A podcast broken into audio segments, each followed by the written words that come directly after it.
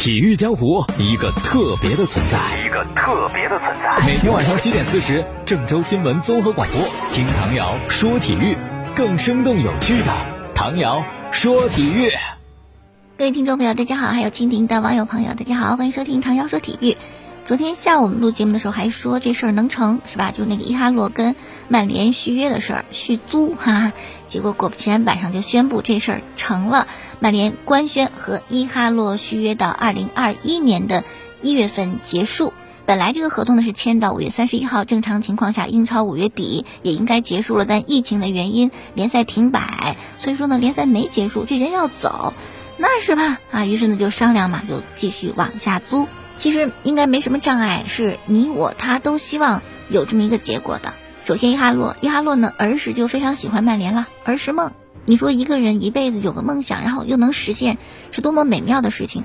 更何况他到了曼联以后呢，一月份租借到曼联出场八次打进四个球，表现很出色啦。在这么出色的情况下，因为疫情，他的表现戛然而止，肯定是不甘心的，还想继续下去，把这个梦做完，把这个路走完。所以哈罗个人是很想留在曼联的，而且他留下来太赚了，工资申花开着，那中超工资比英超啊，如果按他正式能够转会到曼联，曼联给他开工资，比那多太多了。所以，一方面拿着中超的公司，一方面在英超的赛场上放飞自我，不断进球，成为曼联的一员。哇，伊哈洛不要太美，所以他是稳赢的。申花方面也是赢定了呀，租了两回，两次租金，这两次租金加一块儿，足够给伊哈洛支付他的年薪，而且还剩下一笔钱干别的事儿。曼联的曼联也赢，有一这么好用的人，还不用花转会费，只是花个租借费。租借的代价远远小于转会，性价比太高了，特别划算，所以三方呢都是啊各得其所。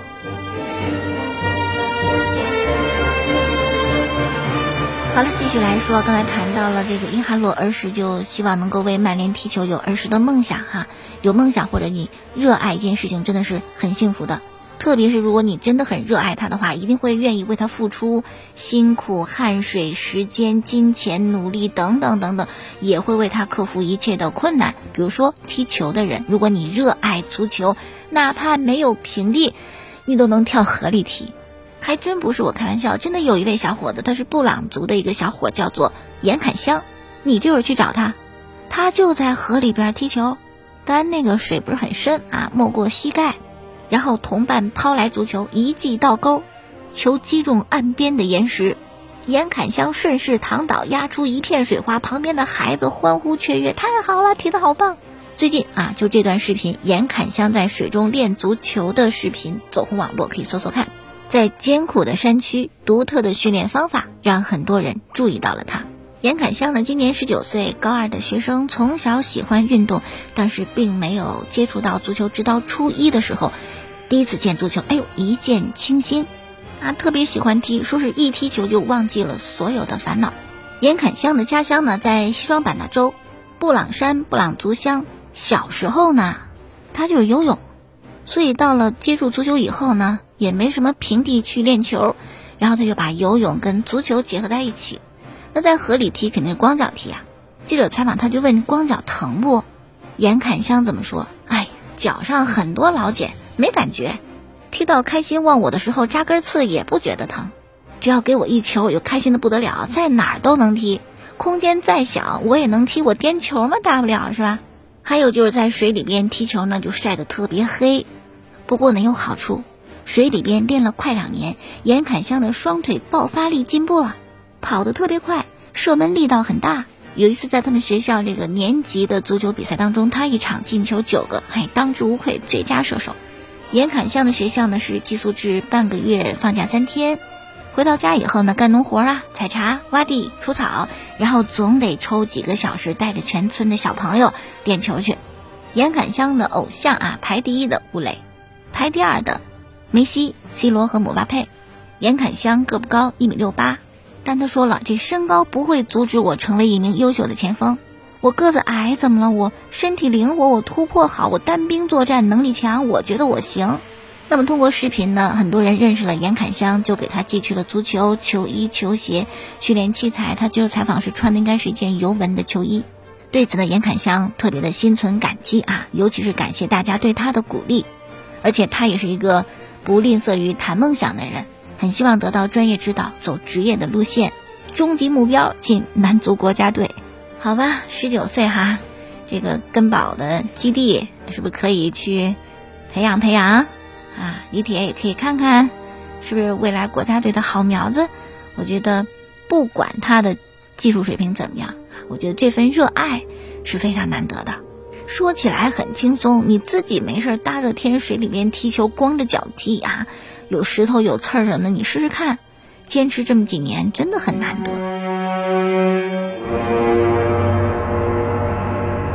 好了，继续来看其他的消息。明天的亚足联会开会，当然啊，不是聚一块儿的，是那个视频电话会议，商讨什么事儿呢？亚冠的事儿。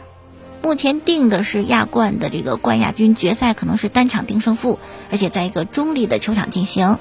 不过也没有完全说死。如果到时候疫情缓解，各个国家和地区的联赛呢都已经向球迷开放了，那也许亚冠决赛还是主客场。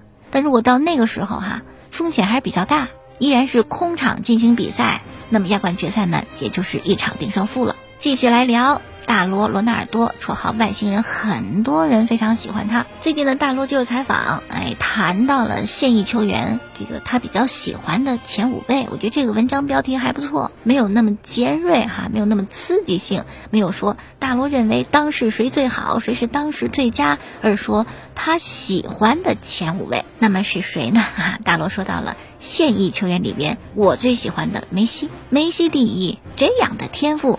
再等个二十年、三十年，可能才会看到相似的。其次还有萨拉赫、阿扎尔、内马尔和姆巴佩。哎呦，前五位大罗喜欢的里边没有 C 罗。然后呢，还回答一个记者的问题，就记者问他说：“姆巴佩是不是跟你很像啊？”大罗讲：“像我，像我就意味着他速度挺快，射门挺好。”跑位很出色，两只脚都很出色，步伐很大啊。可能我们会有一些相似的特点，但我特别不喜欢比较，尤其是跨年代的不同的球员，你做比较，年代不同，当时情况不同，哪的比是吧？不能关公战秦琼，我觉得也是。就好像贝里跟马拉多纳谁更好，马拉多纳跟梅西谁更好，这真的不好比。再说西甲，六月十二号正式就恢复比赛了。巴萨的比赛呢是十四号的凌晨，客场对阵马略卡。昨天呢，巴萨进行了全队的合练，哎呦，在训练场上看到了久违的苏亚雷斯的身影，已经恢复健康。这个对巴萨来讲真是好消息啊！因为在呃中断比赛之前，他们真的缺兵少将。目前西甲呢还有十一轮比赛要踢，积分榜上巴萨暂时五十八分领跑，排在后面的是皇马，落后两分。依我的感觉，巴萨皇马之间落后两分，那叫有差别吗？没有任何差距。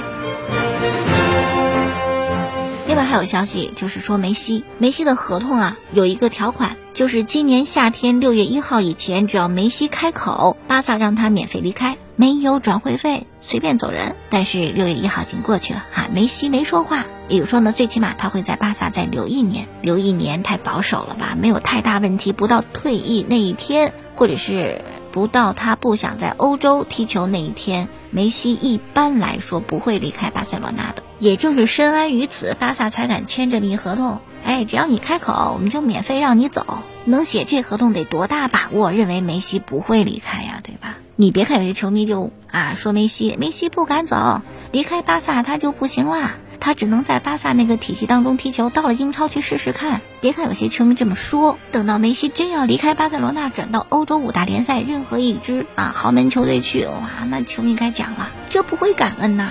你这一生都不能与巴萨为敌呀！人的一张嘴哈，上下两张皮，可能说了。好，再看皇马今天的消息，皇马主席弗洛伦蒂诺在一封公开信当中确认，本赛季一线队的主场不在伯纳乌了。改在迪斯蒂法诺球场。迪斯蒂法诺呢，其实是一名阿根廷人，后来加入到了西班牙国籍，然后到西班牙国家队啊，踢得非常好，也获得过金球奖。那这个球场应该是以他名字命名的，也是现在皇马二队的主场。那为什么要换球场呢？因为伯纳乌要翻新呐，你不换地儿，你不腾位置，伯纳乌怎么翻新得了？正好现在疫情可能还空场比赛，反正球迷也不能去看，那就趁着这机会是吧，把伯纳乌给修一修、改一改。说说伯纳乌啊，壮丽的外观、辉煌的历史，使得它成为足球史上非常有代表性的球场之一。说实在的，伯纳乌真的见证了太多令人难忘的足球时刻。如果你是球迷，哪怕你不是皇马的球迷，只要到马德里，你会不去伯纳乌看一看？伯纳乌球场呢，位于马德里查马丁区附近，最早它就叫查马丁球场，始建于1947年。1955年的时候呢，为了纪念皇马的主席伯纳乌，就改名了嘛，叫伯纳乌球场。办过欧冠的决赛，办过世界杯足球决赛。它呢，坐落在马德里城市主动脉上，在卡斯泰拉纳步行街。所以说，热闹的地儿，来来往往的，你就看到它的存在。而且，伯纳乌也是世界上最好的足球博物馆之一。是马德里第三大受欢迎的博物馆，每年大概有一百五十万人次参观。到这儿，你可以去那个啊最豪华的奖杯陈列室，也可以坐在球员休息区感受一下，也可以和欧冠的奖杯合影。那伯纳乌的容量呢是八万一千零四十四人，欧洲第六大球场，欧洲前五大啊，第一位诺坎普九万九千三百五十四人，差不多十万；第二位温布利九万人；第三位爱尔兰国家队的主场。克洛克公园球场八万两千三百人，排第四的跟那个足球没关系啊，是英国橄榄球队的主场特维克纳姆体育场八万两千人，排第五的叫做伊杜纳信号公园球场，是不是觉得很陌生？哪个队的主场呢？哎，这个队很有名了，大黄蜂多特蒙德。哎呦，有球迷会问，多特的主场不是威斯特法伦吗？怎么改成啥啥啥信号公园球场？哎呀，早改了，没有办法啊，大多特没钱，这个主场的名字就卖了。就好像马竞的主场也从卡尔德隆改为了万达大都会。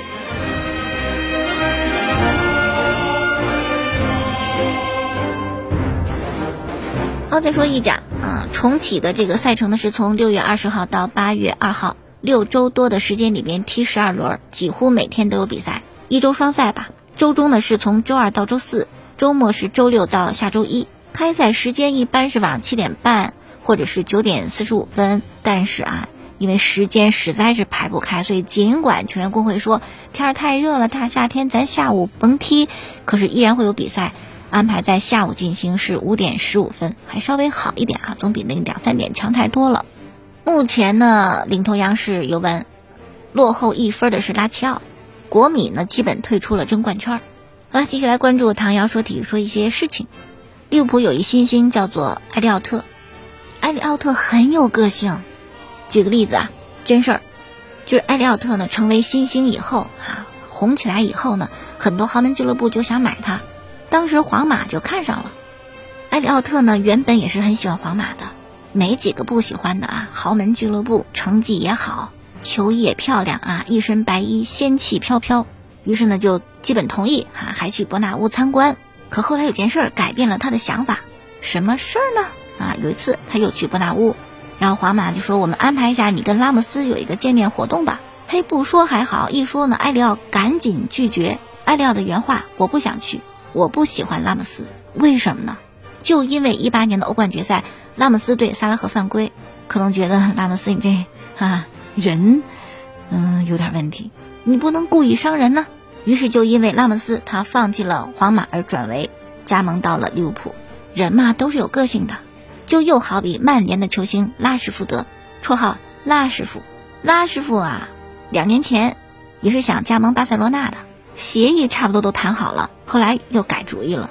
怎么个过程呢？啊，来讲讲看。首先呢是拉什福德当时在曼联过得不愉快，准备走。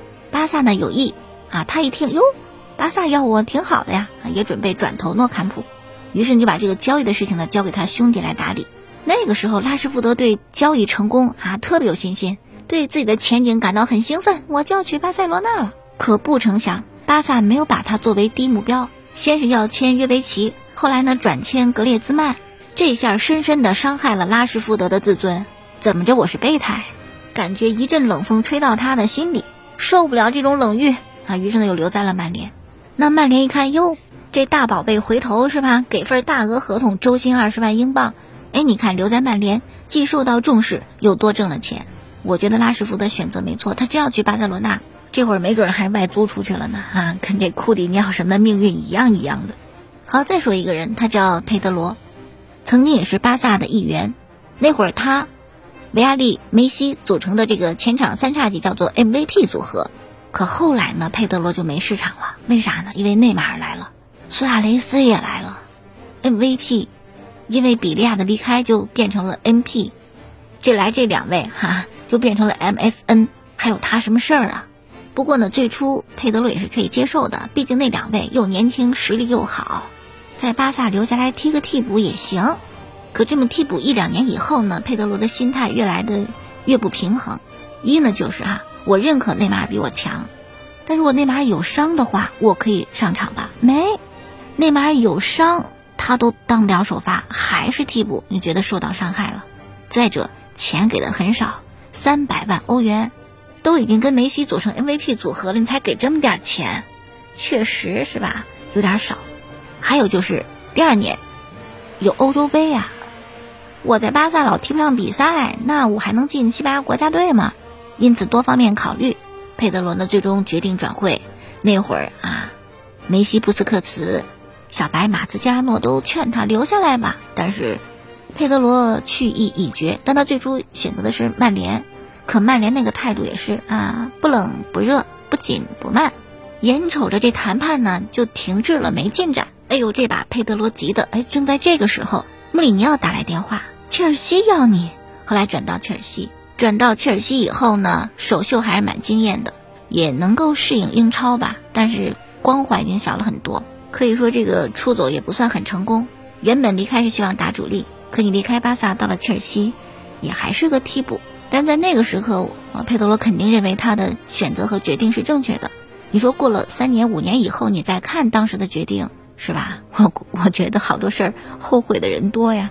好了，今天就说这么多，感谢听众的收听。过去的节目录音是在蜻蜓 FM 上搜索“唐瑶说球”，每天晚间七点半，还有第二天凌晨一点四十播出节目，欢迎收听。此外呢，在公众号里边搜索“唐瑶说体育”，可以关注我的微信公众号。明天我们再见。